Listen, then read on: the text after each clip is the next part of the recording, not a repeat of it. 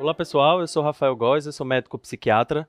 Vou dar hoje para vocês mais uma aula aí dentro desse tema geral sobre sono. Eu vou falar hoje especificamente de insônia. Só uma adendo antes da gente começar a aula. Essa aula de insônia faz um pouco mais de sentido quando assistida depois das aulas de sono fisiológico e de sono patológico. Então, de preferência, assistam essas aulas antes dessa aula que eu vou dar agora. Hoje, né, é um tema bem extenso, vai ser uma aula relativamente extensa. Eu vou definir para vocês o que é sono, vou definir para vocês o que é insônia, vou falar aí das principais causas e, obviamente, vou falar dos tratamentos farmacológicos e não farmacológicos. Mas vamos começar a aula. Primeiro, o que é, que é insônia? Né? Insônia nada mais é do que uma pessoa que dorme pouco ou que dorme mal, e o paciente ele tem uma queixa de insatisfação com a quantidade ou com a qualidade de sono, que eu vou explicar para vocês mais para frente. Normalmente, o paciente tem uma dificuldade para começar o sono ou para se manter no sono ou para que esse sono seja um sono reparador, e ele ocorre mesmo sob circunstâncias e oportunidades adequadas. O paciente ele pode dormir a quantidade de horas que ele quer, se ele quiser, mas ele não consegue por uma série de fatores, e obviamente uma noite mal dormida vai ter uma série de consequências diurnas em que esse paciente vai se queixar aí de fadiga, de cansaço, de diminuição de rendimento, de queixas cognitivas, alteração de memória, enfim, né? As queixas são muitas.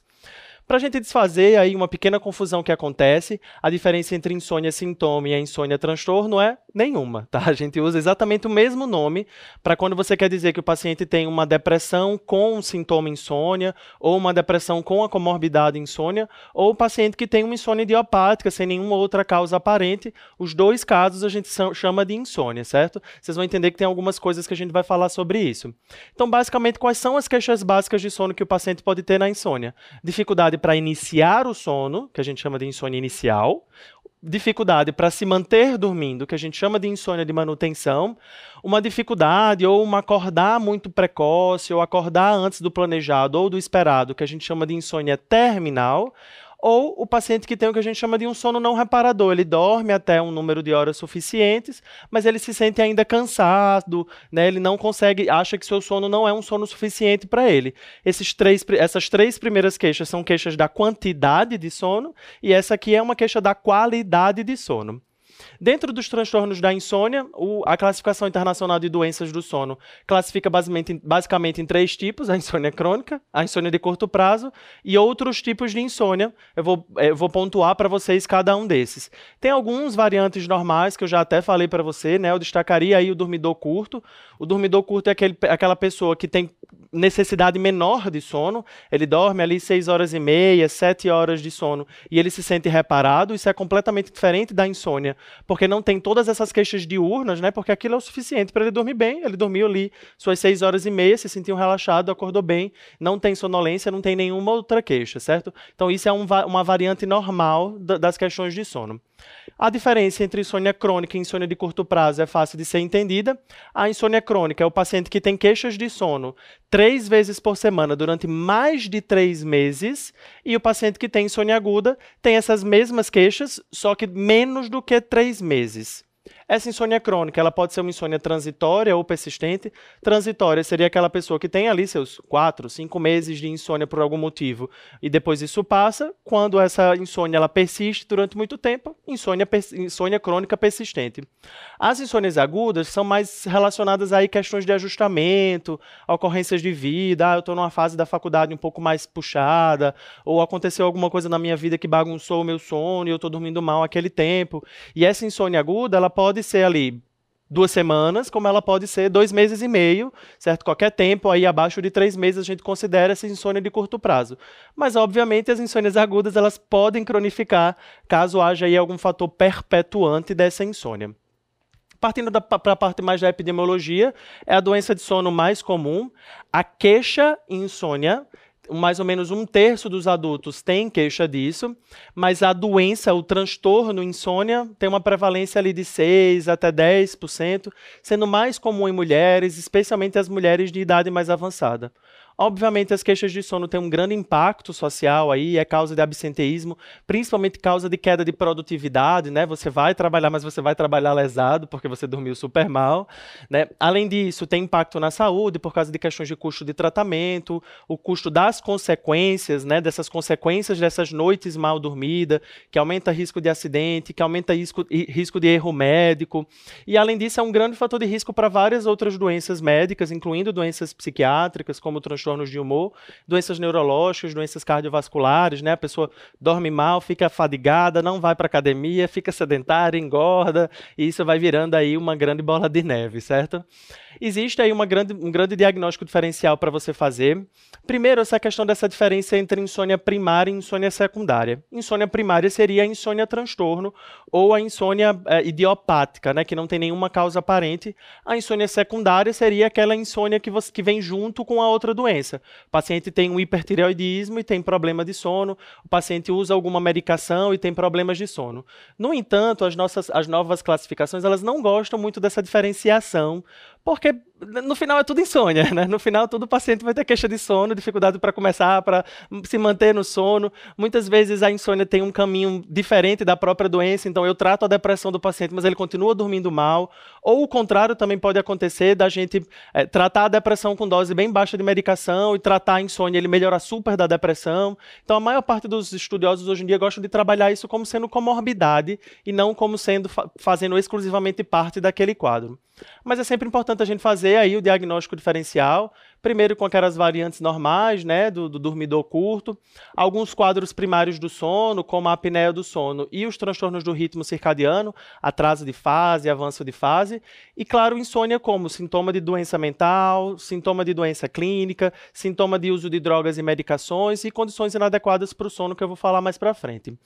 Só um alerta para vocês de um colega psiquiatra: sempre investigue doenças psiquiátricas nos pacientes que trazem queixa de sono. É muito comum eles virem procurar o consultório dizendo estou dormindo mal, e quando você vai investigar, na realidade o paciente tem aí todo um quadro depressivo por trás, um quadro ansioso, que se você tratar só a insônia, você não vai melhorar nada. Então, sempre investigar um pouco melhor essas questões de sono nesses pacientes, nessas questões psiquiátricas nos pacientes que têm queixa de sono.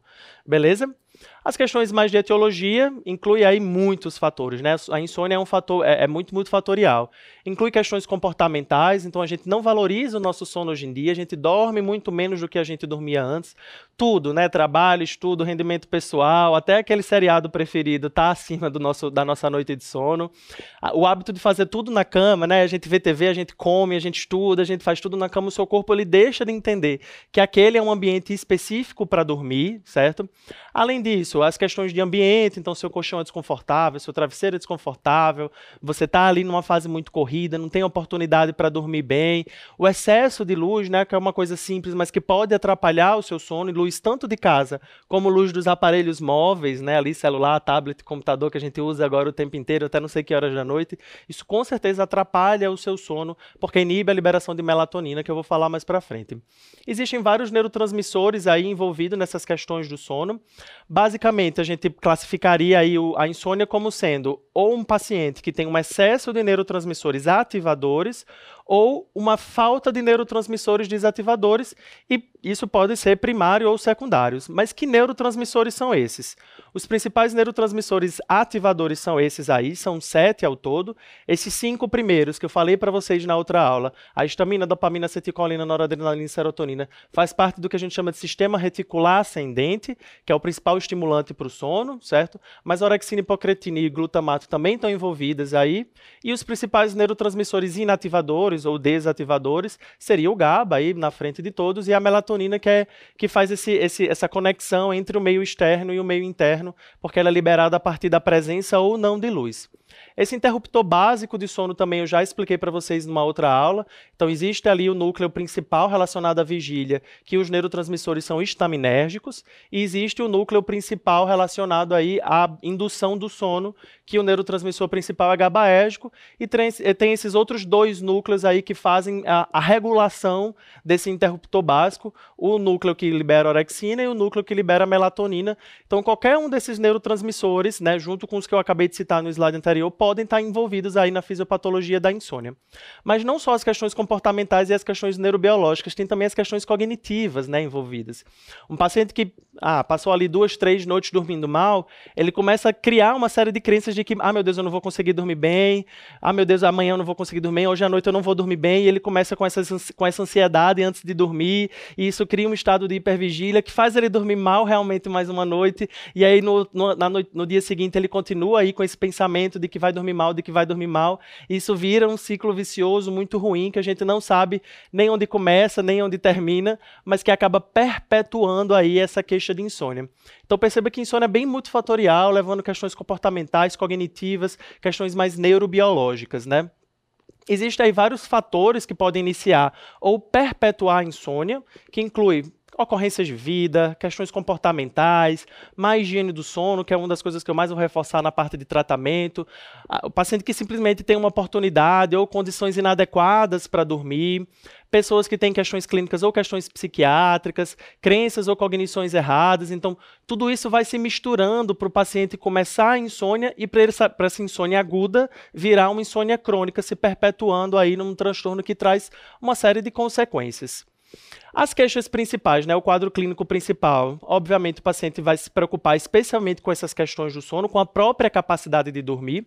Isso é uma diferença que a gente faz aí dos quadros ansiosos. Os quadros ansiosos, o paciente tem, tem preocupações gerais. Nos quadros de insônia, o paciente tem queixas especificamente relacionadas ao sono. O paciente tem alteração de, de sono com as queixas diurnas. Como é que a gente usaria isso em termos de critérios diagnósticos? Né? A definição básica que eu falei lá no início, o paciente tem uma insatisfação com a quantidade ou a qualidade, que significa dificuldade para iniciar, dificuldade para se manter, ou dificuldade, ou acordar antes do, do, do, esperado, ou essa dificuldade que eu falei antes para vocês, de, de um sono não reparador, certo? Essas queixas que eu falei seriam mais ou menos a definição de insônia do, da insônia sintoma, para você definir um transtorno, aquilo tem que começar a trazer uma série de prejuízos para você, né, de ter sintomas diurnos, de fadiga, questões cognitivas e etc o paciente tem que ter pelo menos três noites por semana mal dormidas, durante pelo menos três meses, a questão temporal. Tem que estar tá ali a, a oportunidade adequada para ele dormir bem e você tem que excluir aquelas outras causas que eu falei para vocês antes. Então, com a, com a junção da queixa com esses sintomas aqui, com esses quadros aqui, com esses critérios, você faz o diagnóstico de transtorno de insônia, certo? Existem vários subtipos. Isso aqui é alguns estudiosos gostam desse subtipo, outros não. Dentro dessa perspectiva que você considera a insônia comórbida como sendo um, um tipo de insônia, então insônia secundária droga medicação, a má higiene do sono, a insônia idiopática seria essa insônia aí sem nenhuma outra causa aparente, certo? O diagnóstico ele é eminentemente clínico, feito pela anamnese, exclusão de outras causas. Você pode utilizar alguma escala que você ache necessário, uma escala de insônia para você graduar.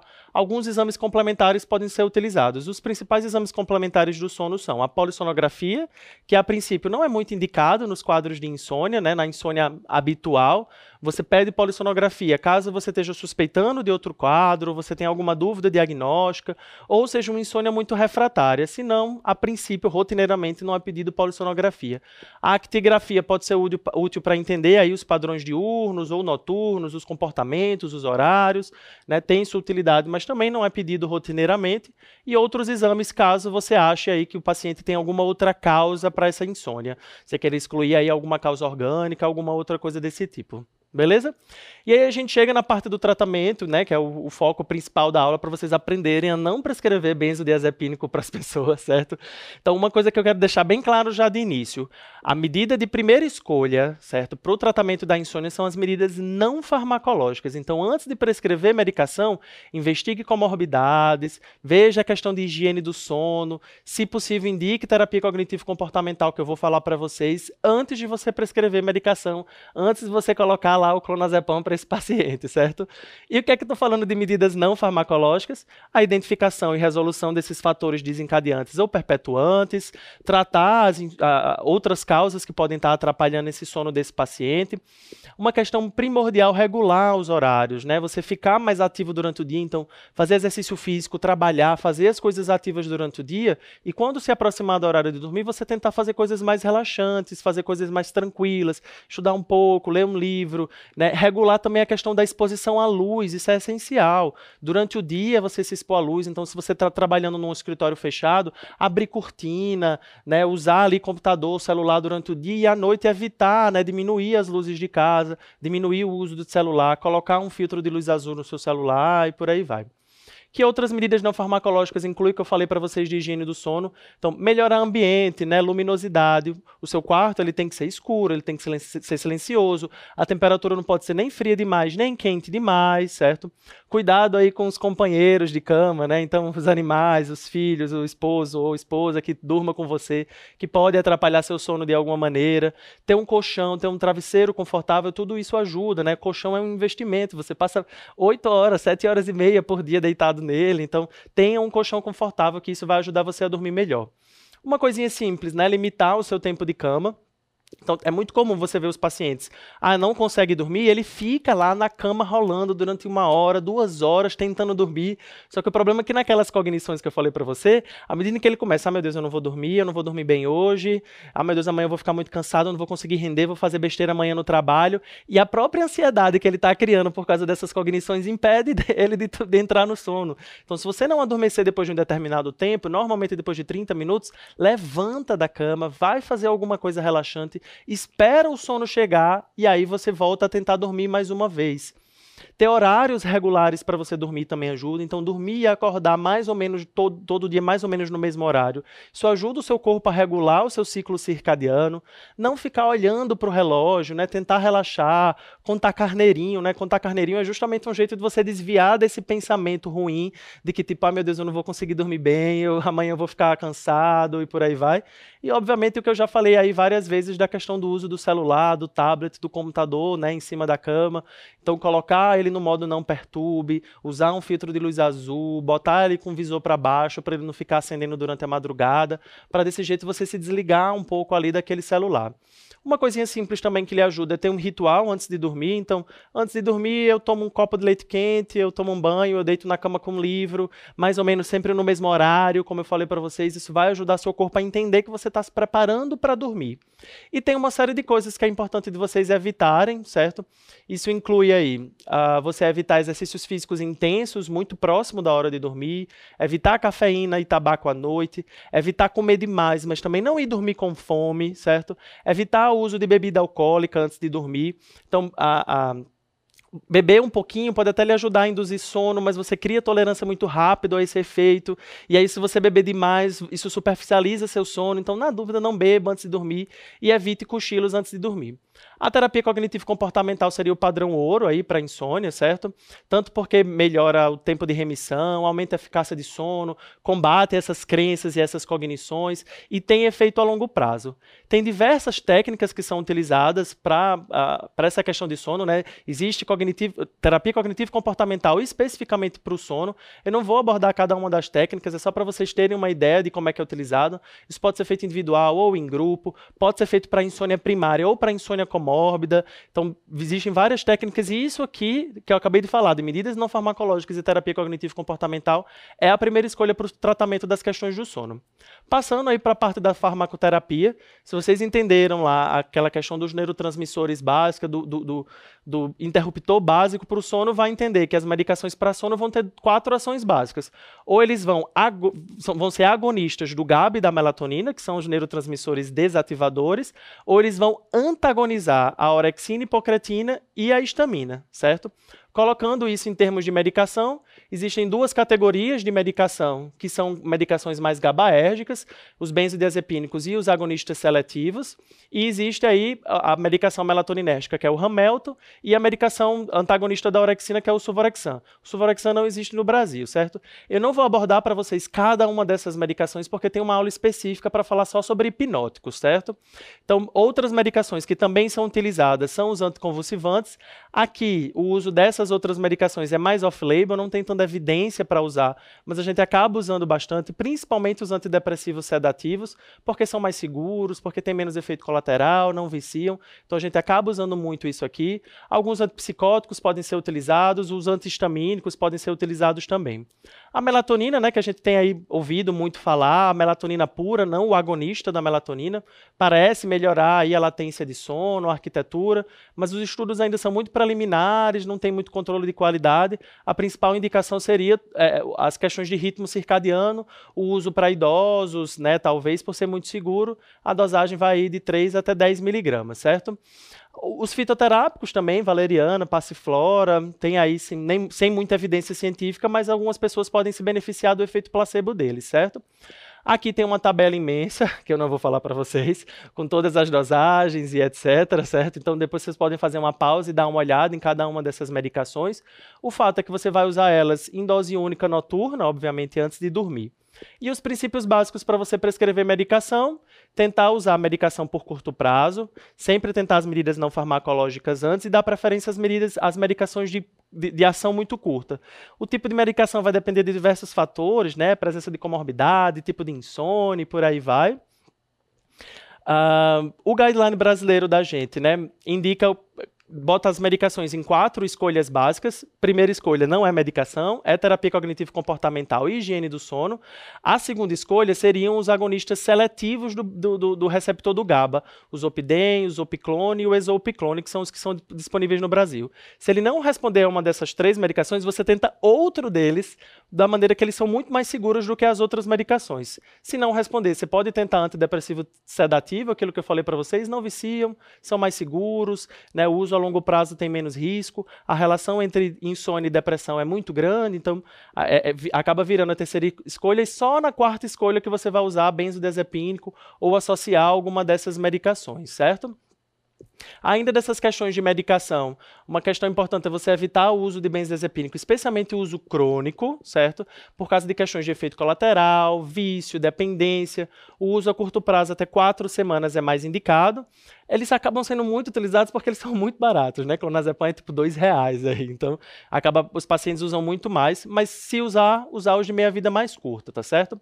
O guideline americano ele não entra nesse mérito aí do que é, que é primeira, segunda ou terceira escolha. Eles falam que existem medicações utilizadas para insônia intermediária, o suvorexan e a doxepina, que é um antidepressivo, os para insônia inicial e intermediária, o benzodiazepínico temazepam e dois agonistas seletivos, e as medicações que são utilizadas para insônia insônia inicial, que é um benzodiazepínico, o triazolam, o ramelto e o zaleplon. Outras medicações, a princípio, né, essas que eu falei para vocês antes, não tem muita indicação de uso, não tem muita evidência científica para a gente utilizar, a gente acaba utilizando por essas outras questões de segurança. E também para a gente é, é, entender que quando o paciente tiver alguma comorbidade relacionada àquela insônia, a gente sempre tender a utilizar alguma medicação que trate as duas coisas ao mesmo tempo. Então, se o paciente tem, tem, epilepsia, tem epilepsia, usar um antiepilético que cause sono. Se o paciente tem dor neuropática, usar uma medicação que também combata a dor dele. Se o paciente tem depressão, ansiedade, usar os antidepressivos sedativos. E os pacientes psicóticos, utilizar aí os antipsicóticos mais sedativos, como quetiapina e olanzapina. E para a gente chegar aí mais para o final, Idoso, o que, é que, o que é que a gente usa, né? As pessoas têm muito medo de medicar idoso e deve realmente ter medo, certo? A medida de primeira escolha, como nas outras insônias, mas aqui nos idosos, mais importante ainda, é a terapia cognitivo-comportamental e as medidas não farmacológicas, mas existem aí algumas medicações que podem ser utilizadas e perceba que nessa lista não tem benzodiazepínico. Então, as medicações melatoninérgicas, pregabalina, gabapentina, antidepressivos, mesmo o Zopidem pode ser utilizado desde que durante tempo curto, ou alguns fitoterápicos, certo? Então, perceba que benzodiazepínico idoso, não, certo? E uma pergunta que sempre me fazem também para a gente finalizar: você vai usar medicação pelo resto da vida? A princípio, não. O ideal é você resolver aqueles fatores desencadeantes e perpetuantes, indicar terapia cognitivo-comportamental e utilizar a medicação durante curto prazo, de 3 até 6 meses, quando o sono do paciente estabilizar, você tenta fazer uma redução gradual dessa medicação e ver se ele consegue se sustentar sem a medicação, só com as outras medidas. É claro que se a insônia for grave, for muito persistente ou refratária, você pode pesar aí o risco-benefício do uso da medicação e tentar usar a medicação por tempo curto, né, especialmente benzodiazepínico, e pensar no uso intermitente, usar durante algumas vezes por semana, usar durante um mês e depois parar, certo? E é isso, pessoal. Como disse para vocês, é uma aula bem extensa, um tema bem interessante. Insônia é um transtorno muito comum, né, de etiologia muito, muito multifatorial. Essas questões cognitivas, comportamentais devem ser sempre abordadas. Causas secundárias também devem ser abordadas. O diagnóstico diagnóstico é clínico, as medidas de primeira escolha são as medidas não farmacológicas, as medicações de primeira escolha são os hipnóticos não sedativos, não benzodiazepínicos, especialmente aí os antidepressivos sedativos, opidem, as medicações desse tipo. Beleza, pessoal? Essas são as referências bibliográficas dessa aula e até a próxima aula.